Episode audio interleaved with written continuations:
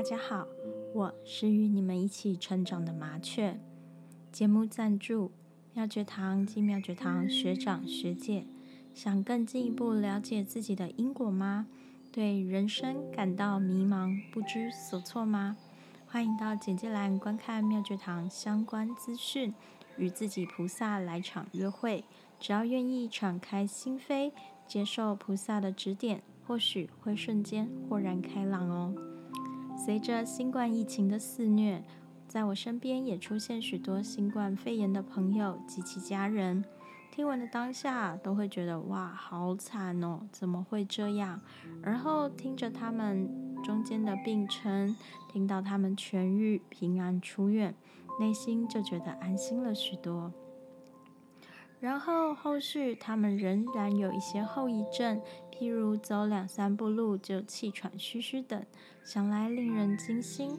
分享这样的讯息，不是希望大家感到恐惧，也不是要让大家忘记警惕，而是希望大家听闻到这样的消息，平时一定要注意提升自己的免疫力，不要忘记做好防护措施。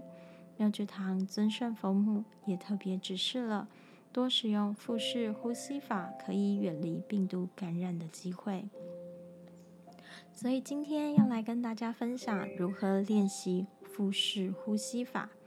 学会之后，将它融入到平时的呼吸习惯之中，让它成为生活的一部分。希望大家都能健康平安的度过这段疫情。现在，让我们一起来实验看看。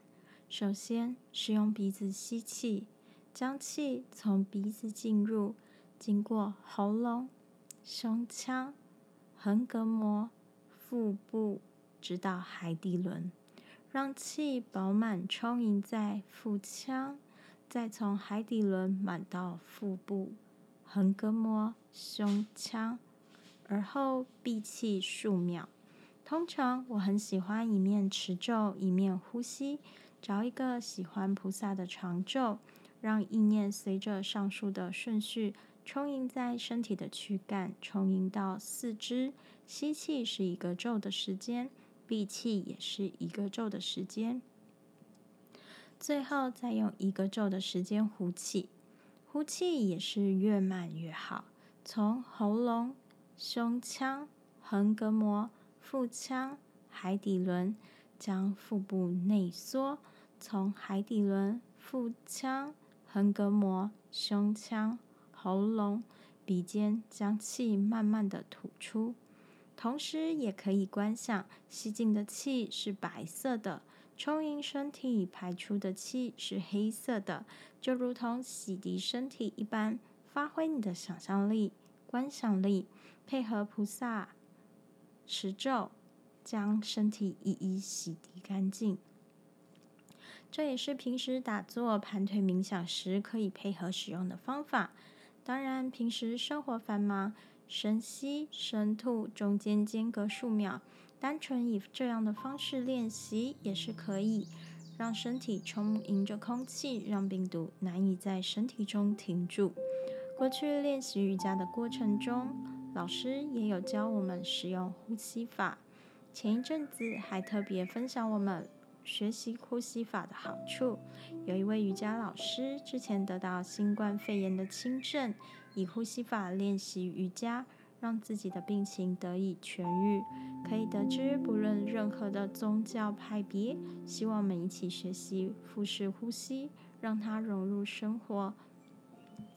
相信除了严重的因果以外，它都能改善自己的身体状况。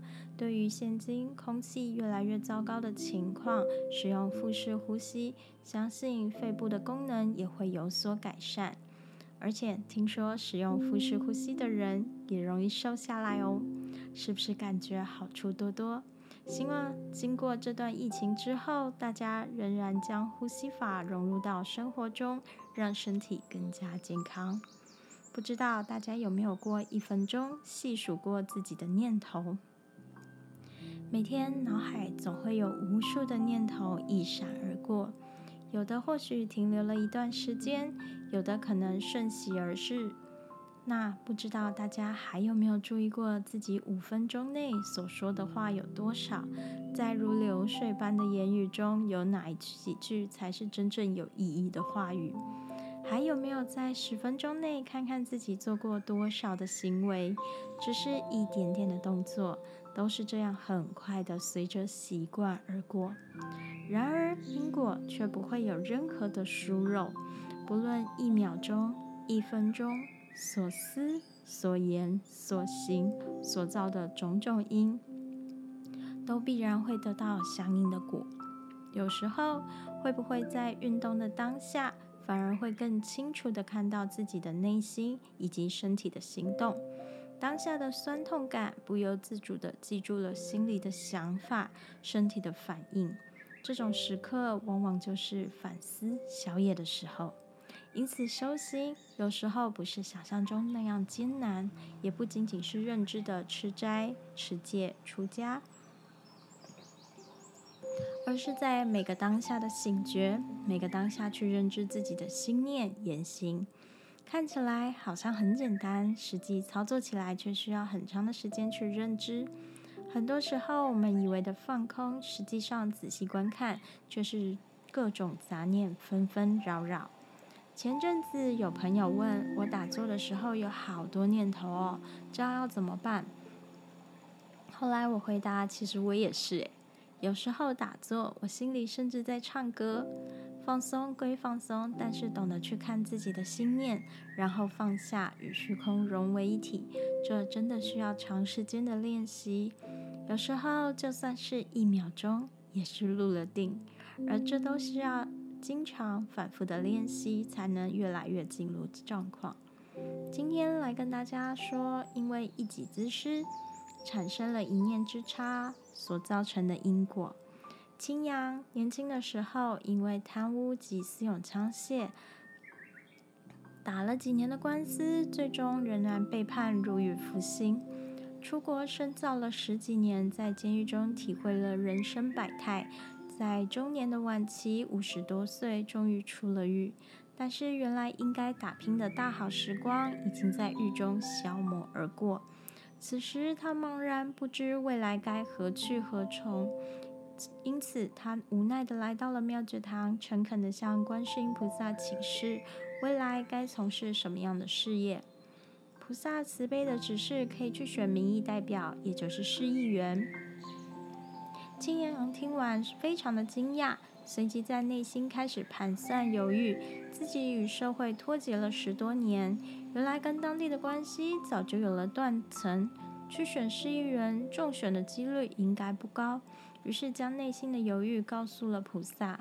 菩萨安抚他，既然如此告知，必然有其原因，就放心的去选吧。金阳听完菩萨所言，回去就积极的从事参选工作。果不其然，如菩萨所言，当选了，而且还是以该区第二高票当选。他惊喜不已，再度来到妙觉堂向菩萨答谢。他没想到，与当地断层了十多年，竟然还能以这样高的高票当选。此时，菩萨也才告知为何让他去竞选市议员的原因。其中一个原因是，青阳年轻的时候在当地行事虽属灰色地带，但是对相关人员及百姓都非常照顾，甚至会为了百姓与利益关系对峙。除此之外，上辈子他也曾经当官，有为民服务的功德，因此这辈子他的终身缘好，桃花也旺。就算是重新进入了社会，只要愿意出来选，当然能够选上。然而，有了上述的功德，又为何这辈子会入狱呢？这就源自于当年做官时，心里起了刹那的偏差，贪污了一些款项，但是当时没有受到了法律制裁，有因必然有果。上辈子未受制裁的部分，并不会因为转世而消失，到了这辈子该还的仍然要还，因此才会年纪轻轻就被关到监狱进修。菩萨慈悲的提醒青阳，现在年纪已然不小，未来一定要好好的珍惜时光。好好的为民服务，不要浪费原来应有的能量。只要好好做，未来职位必然可以更上一层楼。青阳闻言，满怀希望。上一次菩萨所言不虚，让他高票当选。相信这一次，只要遵循菩萨指引的道路，未来一定可以越走越顺。